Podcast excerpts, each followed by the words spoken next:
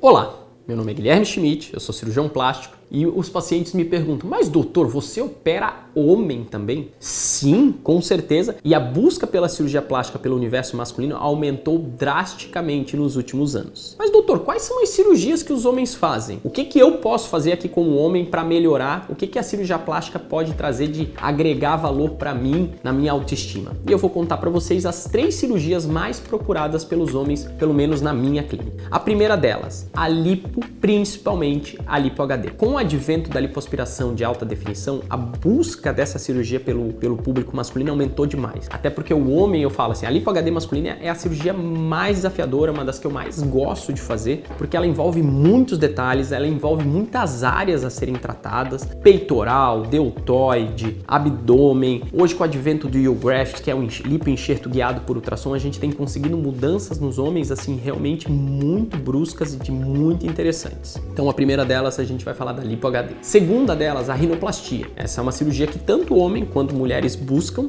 Claro que existem as suas particularidades de resultado. O homem normalmente busca um nariz mais reto, a ponta não tão arrebitada, uma ponta não tão fina quanto a mulher. E a terceira cirurgia que eu mais faço no público masculino é a blefaroplastia. Mas o que é blefaroplastia, doutor? É a cirurgia das pálpebras. Normalmente é a retirada de pele das pálpebras superiores, essa é a mais buscada, em alguns casos também o tratamento da pálpebra inferior, com a retirada das bolsas e do excedente cutâneo. Então essas são as três cirurgias que, pelo menos na minha clínica, os homens mais buscam. É, não é vergonha o homem ser submetido a uma cirurgia plástica. O homem tem direito a querer melhorar sua autoestima, buscar um contorno corporal mais legal, melhorar os aspecto do seu nariz ou a sobra de pele nas pálpebras. O mundo mudou, não existe mais esse preconceito, então você que tem interesse, busque um profissional, realize a sua cirurgia que a gente tem visto um benefício muito grande nos pacientes operados pela gente. Tá bom, pessoal?